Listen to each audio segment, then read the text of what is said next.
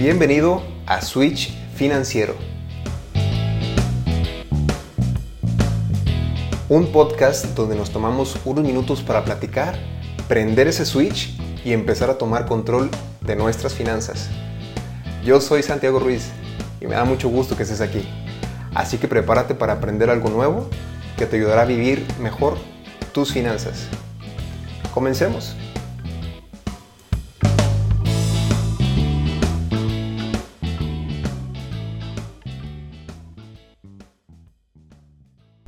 Bienvenido, bienvenida a este cuarto episodio en el cual seguiremos hablando de las rebanadas del pastel financiero que en los episodios pasados platicamos ya sobre la rebanada de la previsión y sobre la rebanada del ahorro. Ahora nos vamos con la tercera rebanada que es la inversión. Que en la, en la inversión es cuando buscamos que a través de una herramienta nosotros podamos poner nuestro dinero para generar rendimientos y que este dinero que ya tenemos vaya creciendo a través del tiempo. Y lo primero que me gustaría tocar y que debemos de considerar para todas las inversiones es nuestras metas. Y eso lo venimos hablando desde los primeros episodios. Las metas hay que tenerlas muy claras porque a partir de eso es cuando vamos a ver para qué quieres la inversión, qué es lo que tú buscas con esa inversión, para cuánto tiempo la quieres, porque también hay de diferentes tiempos. Hay de, de corto plazo, de mediano plazo y de largo plazo. Así que lo primero a considerar es eso. ¿Qué es lo que tú quieres? ¿Cuál es tu meta con esta inversión que tú quieres hacer? Ahora bien, el segundo paso para iniciar nuestra inversión es que siempre debemos compararlo con algo, que es contra la inflación. ¿Por qué? Porque al hacer nosotros una inversión estamos buscando que nuestro dinero crezca, que en un futuro podemos alcanzar o comprarnos más cosas o adquirir o seguir invirtiendo nuestro dinero en algo más grande, ¿sí? Así que debemos comprarlo con la inflación. ¿Por qué? Porque de nada sirve que invirtamos nuestro dinero en alguna herramienta, algún instrumento, si va a estar debajo de la inflación. Eso se llama el, valor de tu dinero sobre el tiempo.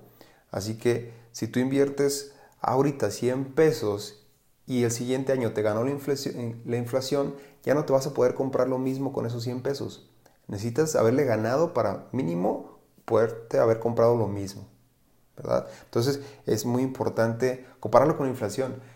Ahorita está rondando entre el 3.5 4% que está en, en, la página del Banco de México. Este, así que pues para números más claros vamos a dejarla que cualquier inversión empieza, a ser positiva a partir del 4%. El tercer punto a considerar es que tienes que evaluar y saber que los rendimientos que tú buscas para tu inversión siempre están a la mano y siempre están vinculados con el riesgo de los rendimientos. ¿A qué me refiero? ¿Qué son los riesgos? Los riesgos es la volatilidad de, los rendimientos, es el sub y baja del porcentaje de rendimiento que estás, que estás teniendo. ¿sí? Así que si quieres mucho rendimiento, puede que también haya mucha volatilidad.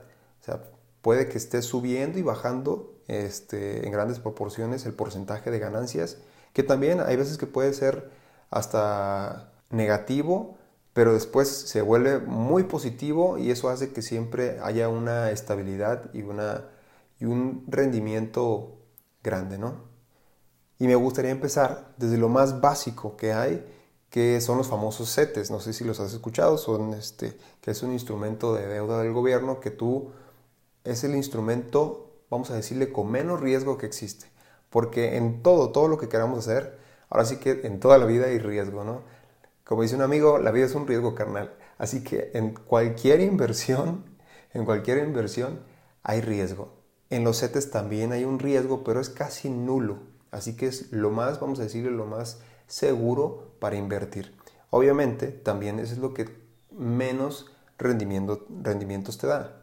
Pero es lo más seguro. Ahorita que, estuve revisando en la página de CETES Directo, que es una página en la que tú puedes comprar CETES directamente, el CETES a, 28 días está al 4.18%. Entonces, te fijas, está arriba del 4%, ¿no? Es poquito rendimiento, pero no le estás perdiendo. O sea, no le estás perdiendo a la inflación.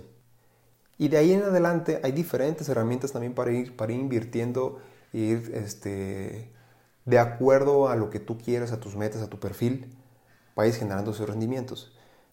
Por ejemplo, están en los seguros, porque también en, los seguros, en las aseguradoras hay diferentes planes en los que tú puedes escoger cuál es tu meta, qué es lo que estás buscando tú, y a partir de ahí también hay planes que siempre te garantizan tener rendimientos arriba de la inflación y están bajo contrato. Así como hay otros planes también de a lo mejor un riesgo un poquito más alto, pero que te generan también un poquito más de rendimiento. Y quizá los seguros pueden sonar algo muy básico, pero es, tiene una amplia variedad de planes y de formas de invertir y ahorrar tu dinero. Y puede ser desde mil pesos hasta millones de pesos, que hay personas que le meten millones de pesos también para, para la inversión.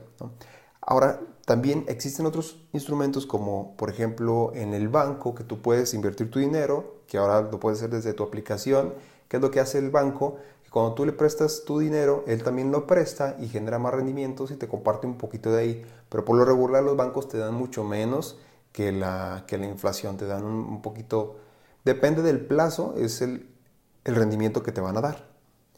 También eh, están los bienes raíces, por ejemplo, que hay personas que optan por a lo mejor comprar un terreno, eh, invertir en una casa, en algún punto estratégico que piense que va a subir la plusvalía, entonces también esa es, otro, es otra forma de inversión.